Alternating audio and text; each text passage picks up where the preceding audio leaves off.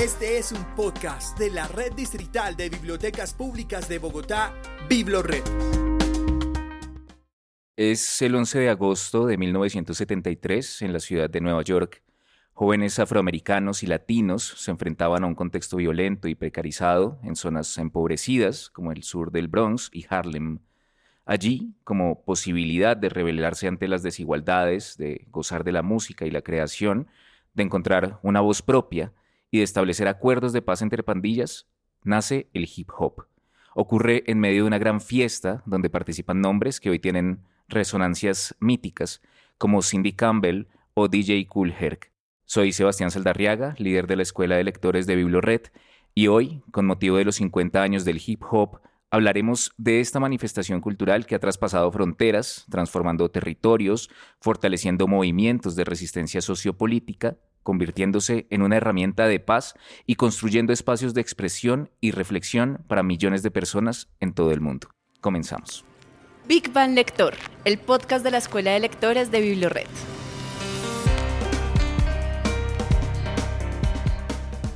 Para conversar sobre el hip hop y este importante aniversario, contamos hoy con una gran invitada, Zafiro Lux, una mujer feminista, rapera de la ciudad de Bogotá y estudiante de la licenciatura en Educación Comunitaria con énfasis en Derechos Humanos de la UPN. Zafiro es una persona que resuena con el rap, una herramienta con la que logra escuchar, leer, observar y palpar el mundo en sus diferentes dimensiones de dolor y felicidad. Sus letras, diversas, permiten vislumbrar en el rap un ejercicio colectivo de lectura, escritura y resistencia. Hola, Zafiro Lux, bienvenida a Big Bang Lector. Hola, muy buen día a todos, todas. Eh, pues nada, aquí muy feliz de estar acompañándoles, de poder eh, mostrar algo de esta gran escena del hip hop colombiano y bogotano. Zafiro, arranquemos por lo básico. Rap, hip hop, freestyle, breakdance, eh, graffiti. ¿Cómo se conjugan todos estos elementos? ¿Cuál es la diferencia que los hermana? Bueno, si hay una diferencia y bueno, muchas personas en su cotidianidad hablan del hip hop y nombran el hip hop como ese estilo musical. Pero no, el hip hop, pues si lo hablamos lingüísticamente, es un acróstico, es decir, que cada una de sus letras es una palabra. Entre las más comunes está como Her Infinite Power, que significa eh, su poder infinito, eh, que es hip, y hop es Helping Oppressed People, que es ayuda a la gente oprimida, es decir, que quiere decir el poder infinito para ayudar a la gente oprimida. Y de ahí pues ya digamos que salen unos elementos que sean en lo que estabas diciendo ahorita, en una unión, en una fiesta de la calle que ellos lo llamaban Block Paris, que por sí me, me alegra mucho de que haya sido una mujer que fue Cindy Campbell, quien, reunió como estos elementos de unas eh, zonas marginadas de Estados Unidos y que lo puso como hip hop. Eh, digamos que la historia siempre muestra como al hombre, ¿no? Como a Kers One, eh, pero fue una mujer quien unió digamos, como estos elementos en, en, un espacio, en un territorio, y quien pudo, pues, darle mucha fuerza y nombrarlo como cultura o movimiento. Esto tiene pues cuatro elementos principalmente. Esos cuatro elementos pues en primer instancia pues está el DJ, que era ese arte de crear y mejorar la música en tiempo real. Entonces cogían los discos eh, y empezaban a mezclar. De ahí pues ya se desencadena el baile también, como esas pandillas que tenían conflictos. Una forma de resolver esos conflictos pues era por medio del baile. Entonces se hacían las, las crew lo escribo y empezaban a danzar. Y ahí ya aparece como el animador que se le llama maestro de ceremonia, MC, y de ahí el, el MC, el maestro de ceremonia, ya empieza como a rimar. Y ahí es donde ya aparece como el rapero. O sea, la palabra rap también es un acróstico que también tiene muchos significados. Puede llamarse ritmo y poesía en inglés, recitar un poema o la que más me gusta, que es como revolución artística popular. y también el pues el graffiti, ¿no? Que era una forma de expresión que empezaron con los tags, después ya con las bombas, después con el semi wall style, después con el wall style. y pues así se reúnen los cuatro elementos del hip hop. Ya después se trae un, Kirswan pues nombra un quinto elemento que es el conocimiento. Entonces dicen, venga, esto es un estilo de vida. Entonces, eh, a partir de ese estilo de vida estamos generando algo que es el conocimiento y pues ya de ahí se desencadenan otros, otros elementos, el beatbox, eh, el freestyle, que es algo más reciente, que es esa capacidad de, de, improvisar, que es muy diferente al rapero. El rapero compone bajo un espacio, bajo un cuaderno, un beat, compone sus canciones y el freestyle sí es, digamos, algo más como de, de batalla.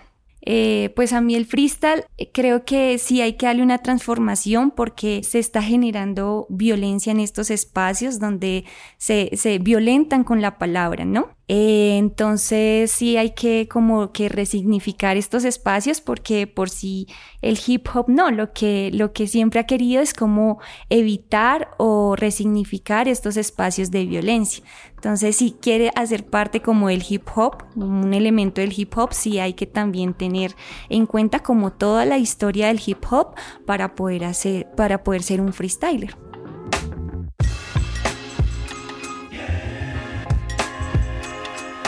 Quiero volver a algo que dijiste, antes dijiste estilo de vida. ¿Cómo referirse al hip hop o cómo lo haces tú? Se le ha dicho cultura, se le ha dicho movimiento, manifestación artística, tú acabas de decir estilo de vida. ¿Cómo lo definirías tú? Bueno, creo que es algo muy subjetivo porque yo creo que para todas las personas tiene un significado diferente. Cuando uno conoce la historia del hip hop es como muy lindo y se convierte en un estilo de vida y para mí se ha convertido en un estilo de vida. Digamos, poder ver cómo el hip hop ha cambiado una historia, cómo ha podido hablar de, de, unas violencias y cómo se nos ha permitido como personas, como mujeres, hablar de, de lo que hemos pasado. Entonces se convierte como un estilo de vida. Para mí es ese estilo de vida. Entonces todos los días voy y lo que digo en mis canciones es que cada una de las canciones pues tiene una historia. ¿Y por qué? Porque a diario esas, esas canciones son lo habitual, es lo que digo habitualmente, por lo tanto eh, pues vendría siendo para mí como un, estilo de vida, pero pues otras personas lo pueden llamar como un movimiento, como una cultura, hablemos un poquito de, la historia del hip hop. Ya hablamos al inicio de, esta gran fiesta de 1973 en Estados Unidos, pero ¿cómo llega a Colombia? ¿Cómo llega y, qué ha pasado? ¿Cómo ha evolucionado también desde que llegó al país? Llega en un momento no nada bello para la historia de Colombia porque llega en los años 80. Estaba acá la violencia por el narcotráfico, pero llega de una manera muy bella, que es por medio del cine llega a través de películas como Wall Style, como Beat Street, y llega pues a los, a los barrios más populares o a las zonas más marginadas de, de, Colombia. Entonces llega como a, a Medellín, a Bogotá, a Cali, a Barranquilla, y también eh, cuando pues digamos que los jóvenes ven el cine y ven que existe esta cultura y este movimiento, ellos también empiezan como eh, a pensarse en ese sueño americano y empiezan a viajar. Y en esos viajes empiezan a traer la música, empiezan a traer eh, el baile, empiezan a traer cine, ropa, hasta la ropa. Entonces por eso, digamos, empezaron a vestir de ancho y empezó a, mostrar, empezó a mostrarse todo eso. Y empezaron también a, trasladarse esas, esas fiestas callejeras, pues, a las, a las principales ciudades de Colombia. Aquí en Bogotá, en los años 1985-86, mm, sí surgen los primeros, eh, las primeras agrupaciones y de, una de ellas, y que para mí ha sido una de las mejores, es Gotas de Rap. ¿Y por qué digo que una de las mejores? Porque unió los cuatro elementos, pero lo unió con el teatro. Entonces lo que eh, querían estos eh, jóvenes eran mostrar y tener un material gráfico, musical, sonoro, como una semilla de la capital y mostrar historia. Mostrar, eh, en este caso, crearon algo que se llamó la ópera rap, la cual presentaron en el Jorge Eliezer Gaitán eh, de por sí Patricia Ariza fue quien, quien los, los, los, los acobijó, los, los apoyó con su obra. Y eh, esta ópera rap es, es muy linda porque aparece la historia de, de Andrés Escobar, que fue un futbolista a quien asesinaron, a quien asesinó el narcotráfico y ellos deciden eh, mostrar una historia de cómo la muerte se enamora de Andrés Escobar, pero hacen un, contrato, un trato los dos y dicen, no, espere Andrés, yo no, no me lo llevo si usted me enseña a bailar y a cantar. Y ahí es donde ellos pues hacen esto de, de, ópera rap y ahí es donde me empiezo a enamorar también como del hip hop porque digo, wow, o sea, narrar una historia de una muerte por por unas personas, por narcotraficantes y tener como eh, esa capacidad de decir yo me paro y cuento la historia desde el arte, fue algo magnífico. Agrupaciones como La Etnia, como Asilo 38, Asilo 38 es uno también de mis referentes, eh, porque también es un, un rap muy político, muy social. Ya de ahí, digamos que vemos otra generación de rap unas, unas chicas que, o una agrupación de mujeres que me marcó mucho fue por razones de Estado, que Diana Bella y Lucía Vargas. Y entonces ellas ya también empiezan ahí a mostrar un rap hecho por mujeres, aunque digamos en Gotas de Rap, pues también estaba Melissa pero eh, pues lastimosamente ella fallece y ya llegan estas dos mujeres también como a, decir, venga, aquí en la ciudad también hay un rap hecho por mujeres. Aparecen ellas dos. Eh, tengo la fortuna de decir que también acá en Bogotá se, se, creó el primer, el primer festival de rap para mujeres y hecho por mujeres, que fue Unidas, Unidas por el Golpe. Y este lo hizo Capela, apareció pues Diana Bella también, eh, apareció MC Seda, Tercera Cuadra, aparecí yo. Y bueno, ahí ya vienen otras generaciones, las más actuales. Eh, pero pues nada, creo que así no sonemos aún en la industria, esas personas que le hemos trabajado eh, desde hace mucho tiempo. Eh, creo que, digamos, estos espacios son muy gratificantes para nosotras y para nosotros también, para, para poder decirles aquí estuvimos y aquí estamos y estaremos por siempre y para siempre con el hip hop.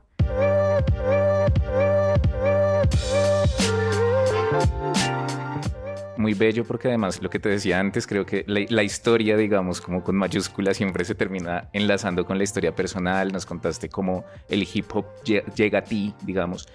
Pero ¿cómo llegas tú ya como artista? O sea, ¿en qué momento decides esto? Dices, voy a meterme yo aquí, voy a hacer Zafiro Lux. ¿Cómo sucede todo eso? Bueno, yo soy una cantidad de cosas. Zafiro es madre, es estudiante, así también en sus tiempos libres es artista. Entonces en sus tiempos libres decide hacer eh, rap y llega desde el colegio. Eh, mi hermano llevaba también mucha música a la casa. Entonces llevaba sí me acuerdo, llevaba tres coronas. En la casa, pues, como creo que muchos hemos pasado, eh, violencia intrafamiliar. Y el rap llegó para mí siendo una forma de escapatoria. Sí, estaba el lugar físico, estaban las violencias físicas, pero el rap fue como ese espacio surreal para mí. Y lo que más me gustó del rap fue esa capacidad, o uno podía en el rap expresar en forma verbal, en la palabra, una cantidad de cosas. Yo decía, uff, pero esta gente escribe mucho y qué chévere que escriba. Entonces, eh, creo que eso fue lo que más me enamoró eh, del rap. Bueno, después entré a estudiar a la Universidad Distrital. Allí conocí más raperos, amigos que me colaboraron mucho, o sea, resonábamos todos igual. Entonces resonábamos en el rap, nos íbamos para la séptima. La séptima pues era un espacio donde se podía escuchar rap, donde en toda la Torre Colpatria se hacía un DJ y empezábamos a improvisar. Así no improvisara nada, pero le hacía y ahí fui como perdiendo la pena. Eh, como mostrando mis letras, esto es lo que hago. Y un amigo que conocí pues ahí mismo en la distrital me, me ofreció como sus instrumentales, su espacio para grabar, él, se hace llamar Cajuela Ruidos y era un espacio muy casero para ir a grabar.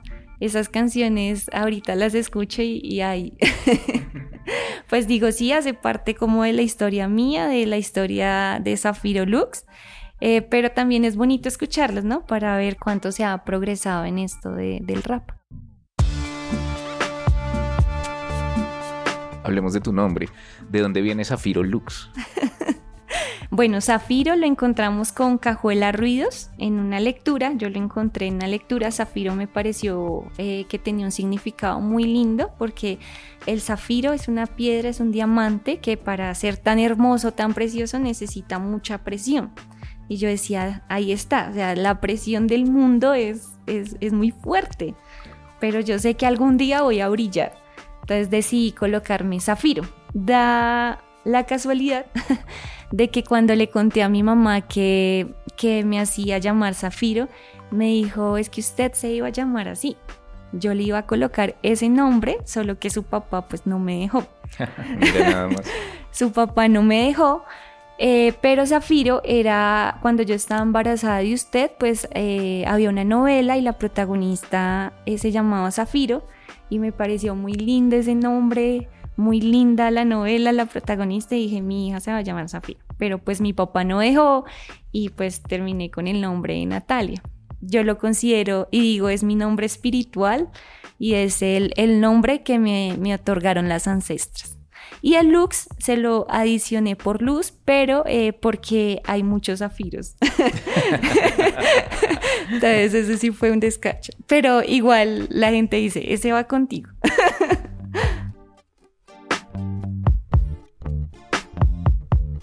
Bueno, hablemos de tu propuesta artística. Ya hablamos de tu nombre, hablamos de tu historia.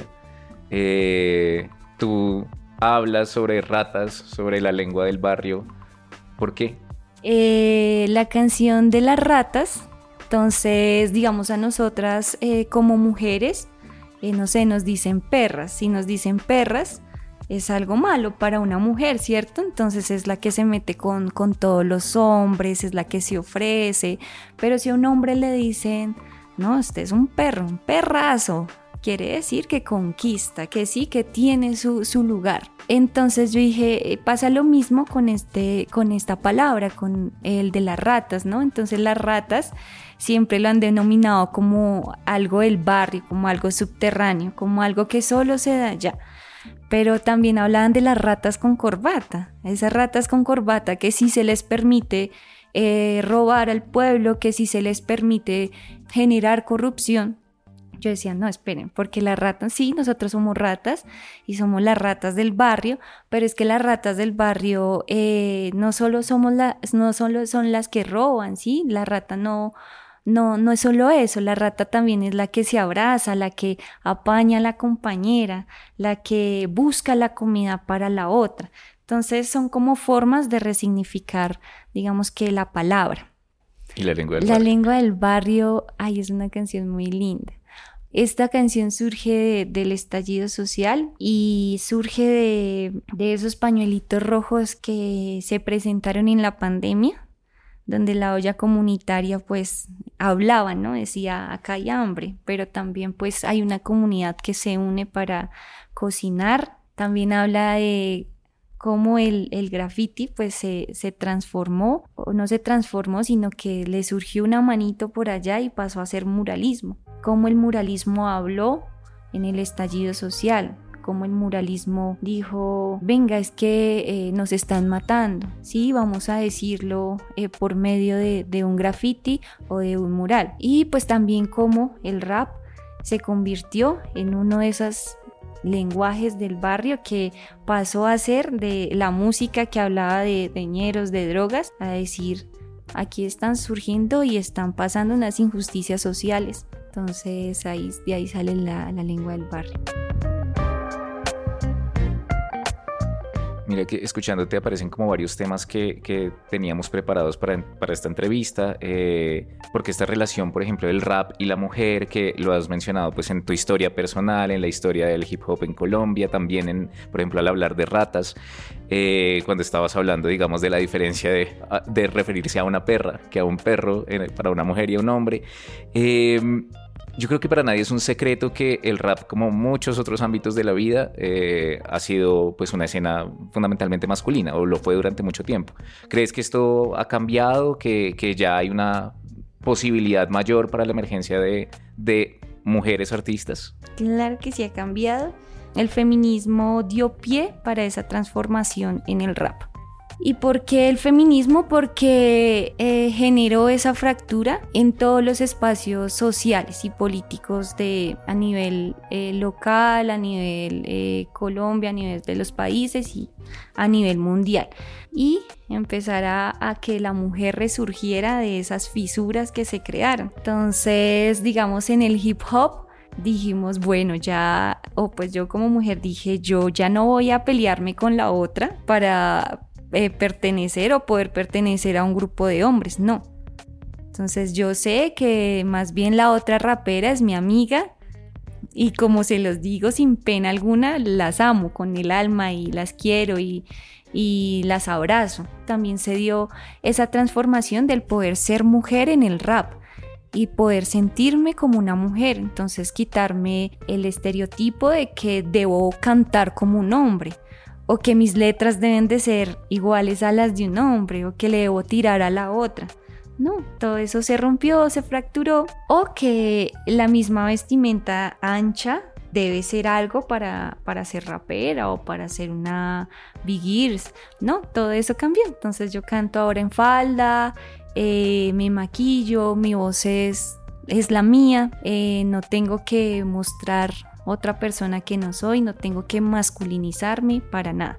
Entonces sí se ha transformado y ya es una, una cooperación creo que entre nosotras de poder evidenciar que no somos enemigas, sino que somos hermanas. Y es algo que se manifiesta en muchas personas que son referentes hoy de la escena colombiana o latinoamericana. Estábamos pensando en Nana Tijoux, en Rebecca Lane, en Miss Bolivia. ¿Cuáles son como tus referentes actuales en, en el país y, y, en Latinoamérica? Ush, María Advertencia, Divina. O sea, lo que más me gusta de ellas es que es un rap del sur, es un rap de, de, de nosotras, ¿no? Es un rap que habla sobre permanecer en una escena, en un movimiento, en una cultura, en un estilo de vida que ha sido machista. Entonces, ellas políticamente han sido mis referentes y también por la edad, ¿no? Porque como que fracturan este estereotipo de que una rapera o un artista debe surgir a los 20 años, ¿sí?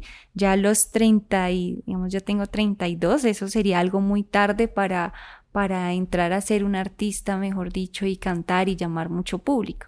Pero entonces digo, no, ellas vean que han permanecido en una, en una cultura como mujeres, como artistas y, y la ni siquiera importa. Han afrontado el rechazo, han roto el miedo. Entonces, no, ellas se han mantenido y han permanecido como son. Digamos, María Advertencia, ella nombra mucho lo, ancestral, eso nombra desde una postura política y feminista. Entonces, yo admiro mucho de estas mujeres eso, que, que han, han fracturado la industria. Es muy interesante porque además hay otro tema también que, que, has tocado y es, por ejemplo, el del estallido social.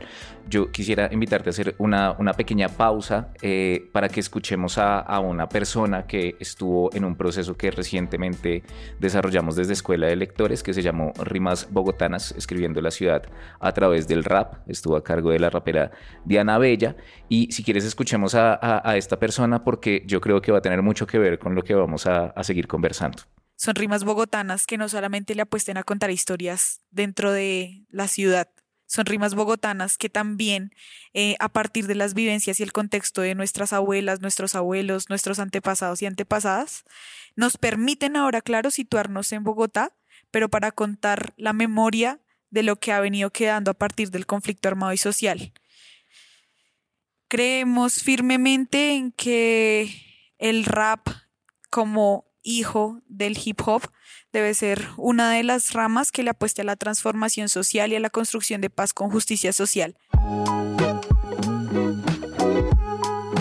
Bueno, hay algo que dice la participante que es eh, muy interesante con respecto a la relación entre el rap y, y la memoria en un país con una historia de conflicto armado tan larga, con ese reciente estallido social ¿Qué papel crees que desempeña el rap en este contexto? Por ejemplo, en el del estallido social en ciudades como Bogotá, como Cali. Bueno, y más que el rap, creería que es como los elementos de la cultura, ¿no? Porque todos tienen que ver como hablaba anteriormente, el, muralismo el graffiti fue eh, un elemento clave para hablar y para mostrar lo que se estaba pasando. O sea, el arte en general tuvo que ver con el estallido social y fue una forma en que los jóvenes pudimos hablar. Entonces creo que el papel de esto es ese papel de denuncia. Un término que salió del estallido social y que me gusta mucho es la digna rabia. Entonces yo cómo puedo expresar esa rabia, ese dolor que siento sin necesidad de transgredir al otro o a la otra. Entonces ahí surge el arte y ahí es donde la rabia se hace digna, porque yo estoy diciendo, me duele, me duele que maten a mi hermana, me duele que maten a mi amiga, pero no estoy transgrediendo a la otra persona, así la otra persona me transgreda a mí. Es una forma no violenta de responder un papel muy bonito porque de aquí también creo que se le da otra mirada a lo que es el rap. Entonces el rap eh, venía siendo como, ay no, otra vez los raperos aquí en el bus, otra vez los raperos con sus eventos en las esquinas, ay no, qué, qué mamera. y ahora ya la gente lo escucha, la gente del común, y empiezan a mover la cabeza. y les empieza como a llegar al corazón y a recordar que que el rap fue ese, género musical que surgió o que tomó fuerza en un estallido social. O también eh, una forma de hacer memoria. Y esa forma de hacer memoria es cuando no solo se nombra el tiempo como lo hace la historia, sino también se involucra a los sujetos y a las sujetas que estuvieron eh, en esta historia. Entonces, eh, las pintas, digamos ahorita el 9 de septiembre, que se conmemoró esta masacre que hubo en Bogotá. Entonces estaban las pintas de, todos estos eh, chicos que fallecieron y ahí estaban las familias, estaban en, pues en mi caso estábamos en SUA realizando como todo este, esta conmemoración y la hicimos pues a partir de arte. Y a partir de entonces está el graffiti, eh, cantamos rap, pero no solo estaba el rap, había eh, personas que cantaban rock. Entonces también como que el estallido social fue ese espacio y ese momento donde pudimos también entrelazarnos y vincularnos con otros géneros musicales, como metámosle, no sé, una gaita o unas tamboras y mientras yo canto encima. Y fue algo, fue súper sanador, diría yo. Quiero invitarte a escuchar un segundo testimonio porque yo creo que te va a interesar mucho a partir de lo que nos acabas de contar, eh, que es de otra participante de Rimas Bogotanas. Hola a todas y a todos. Aquí desde la Biblioteca Tintal les hablamos Muridas Rap que venimos con arte contestatario, con un rap eh, transformador desde la localidad de Osa, exactamente desde Osa por venir, aprovechando todo este fuego que se está vivando, eh, celebrando toda la historia del hip hop y pues aquí el rap en Bogotá. Quiero agradecer y mencionar eh, todos los aportes de tantas organizaciones que le apuestan pues a, a la transformación al cariño por el rap, a las infancias, a las mujeres, eh, pues sureñas también, ¿no? Pues porque somos de ahí. Muridas Rap trae detrás eh, muchas luchas, una lectura total del el barrio en el que vivimos, eh, permitiéndonos así gestionar diferentes espacios en comunidad que le apuestan a diferentes cosas, le apuestan a eh, ampliar esta, mm, este conocimiento al rap y también pues aprender nosotras mismas. Aguante el pedazo, aguante el bicho, aguante todos los procesos de todos y todas las personas que trabajamos en los barrios y recordemos siempre que el rap es nuestra excusa.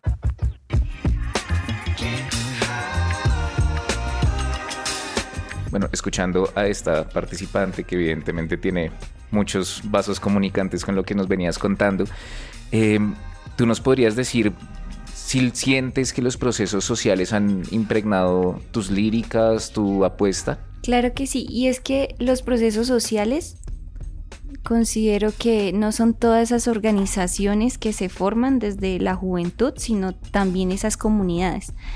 Eh, que se dan, o sea, a través de la, del, alimento.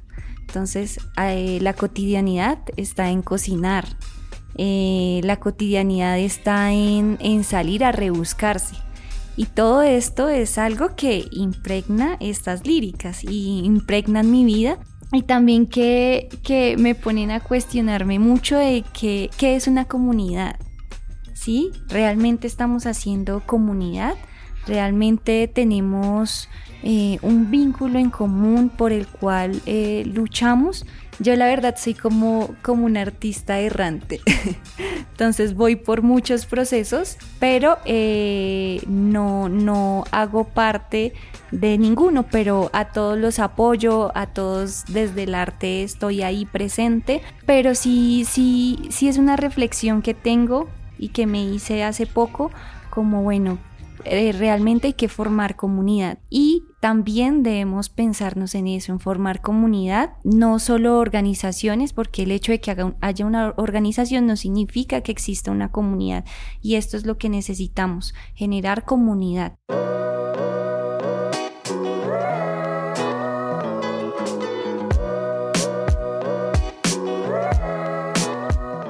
Zafiro, para ir cerrando, este podcast se llama El Big Man Lector de la Red Distrital de Bibliotecas Públicas. Nosotros hicimos este proceso de rimas bogotanas teniendo la convicción de que hay una relación entre el rap y lo que denominamos cultura escrita. ¿Tú ves algún vínculo entre rap y lectura, rap y literatura? Muchísimo. vínculo bien grande pues el rap eh, no solo es ese ejercicio de cantar, y de por si el otro día me lo cuestionaba un, un, hombre por ahí, me decía, no, es que tienes que asistir a, clases de técnica vocal porque no das la nota todavía, tienes mucho potencial, pero no das la nota adecuada para ser un artista de calidad. Entonces yo le decía, pero es que no, o sea, no solo es el, el rap, y el arte no solo es un ejercicio de, cantar bonito y de tener notas muy altas. Esas letras que usted escucha y que tanto le han gustado y que admira y, y respeto su admiración, también tienen unos pasos y tienen una tarea y tienen esos vínculos y el, uno de esos vínculos es la lectura porque usted puede darse cuenta de que no son letras comerciales como esas letras que sí, que suenan por un momento, pero no van a seguir resonando y no van a resonar en, la memoria de la persona. Y eso tiene un trabajo y ese trabajo es la lectura. Pero no solo la lectura de muchos textos, sino es aprender a leer una mirada, es aprender a leer una sonrisa, es aprender a leer el mundo, porque la lectura del mundo lo que nos permite es generar esa fuerza espiritual. Y esta lectura de la palabra nos permite darle fuerza al conocimiento. Entonces, digamos, una de las formas que, he tenido para poder también solventar muchos problemas y, como muchas afecciones emocionales es, es, la lectura de la palabra. Zafiro, ha sido maravilloso tenerte en, en este podcast no voy a dejar que te vayas sin que nos cuentes en qué estás, cuáles proyectos tienes. También me interesaría mucho que le dijeras a la gente cómo puede conocer más de tu trabajo, perfiles en redes sociales. Eh, dentro de muy poco sale un, un EP que se llama Digna Rabia. Y pues precisamente viene la canción de la lengua del barrio, o sea, son cinco canciones que surgen de todo el estallido social. Entonces va a estar muy, muy lindo ese trabajo. En las redes sociales me pueden encontrar como Zafiro Lux, Zafiro Lux con Z y al final con X. Eh, y pues nada, creo que también una forma de apoyar eh, el arte es asistiendo a los eventos donde, donde pues una se presenta, escuchando la música que se saca también, compartiendo, ¿no? Esto es, es como en lo que estoy. Pues, Zafiro, muchísimas gracias por habernos acompañado en el capítulo de hoy. muchas gracias a ustedes. Y también agradecemos muchísimo a todas las personas que escucharon este episodio. Recuerden que para volver a oír este y todos los capítulos de Big Bang Lector pueden hacerlo en Spotify, en Apple Podcasts, en Google Podcasts y por supuesto en el sitio web de la Red Distrital de Bibliotecas Públicas Biblored, www.biblored.gov.co. Muchas gracias y hasta la próxima.